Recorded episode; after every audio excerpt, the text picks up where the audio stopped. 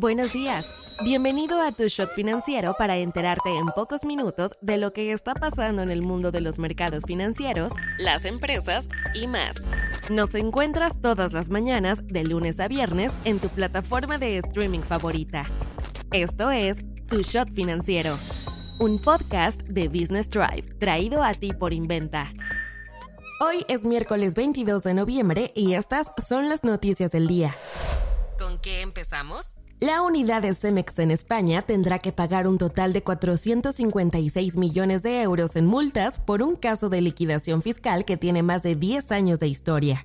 La historia se remonta a una auditoría realizada por autoridades españolas en 2011 con relación a los ejercicios fiscales de 2006 a 2009 de la cementera mexicana.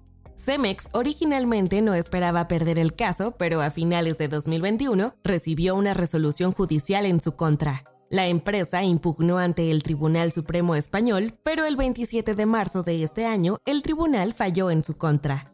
La cementera aseguró que no está de acuerdo con la resolución, pero que de todos modos pagará durante el primer semestre de 2024. La compañía agregó en un comunicado que no espera que esta situación afecte adversamente sus operaciones y relaciones comerciales con clientes o proveedores, ni su capacidad para cumplir con sus obligaciones financieras.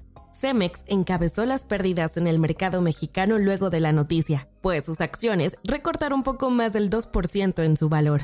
Economía nacional. El INEGI estimó que el crecimiento económico para México se contrajo 0.1% durante octubre. El indicador oportuno de la actividad económica contabilizó que tanto la industria como los servicios reportaron un ligero estancamiento también del 0.1% durante el mes. Si se confirman los números cuando se publiquen los datos oficiales dentro de cinco semanas más, esta sería la primera disminución para la actividad económica desde junio del año pasado. Sí, pero este pequeño freno no supondría un problema para que la economía del país haya crecido más de 3% anual.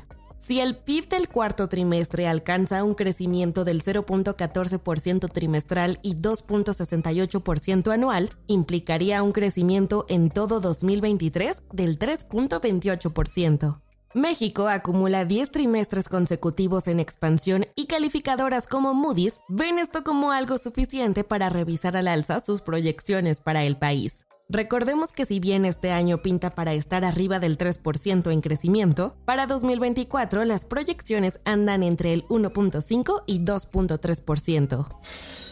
Inventa Financial Services es una empresa mexicana creada en el 2010 en la Ciudad de México con el propósito de brindarle a personas y empresas un respaldo financiero sólido para desarrollar sus proyectos empresariales, personales y o profesionales por medio de un trato personalizado y sin trámites complicados. No te vayas sin saber estas. BBVA México estimó que la economía del estado de Guerrero podría tardar entre 3 y 4 años para recuperarse por completo tras los daños causados por el huracán Otis.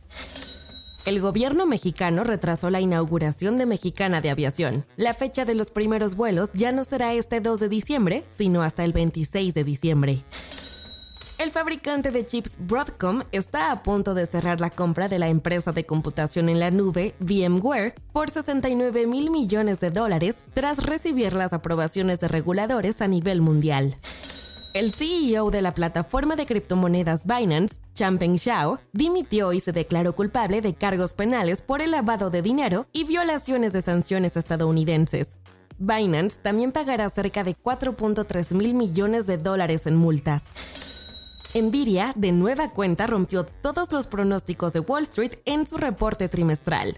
Los ingresos del tercer trimestre de la compañía aumentaron 34% con respecto al trimestre anterior y 206% al año anterior, lo que refleja cómo la mayor demanda por inteligencia artificial ha impulsado sus ventas a lo largo del 2023. Soy Daniela Anguiano y esto fue Tu Shot Financiero. Nos escuchamos mañana. Tu Shot Financiero es una producción de Business Drive.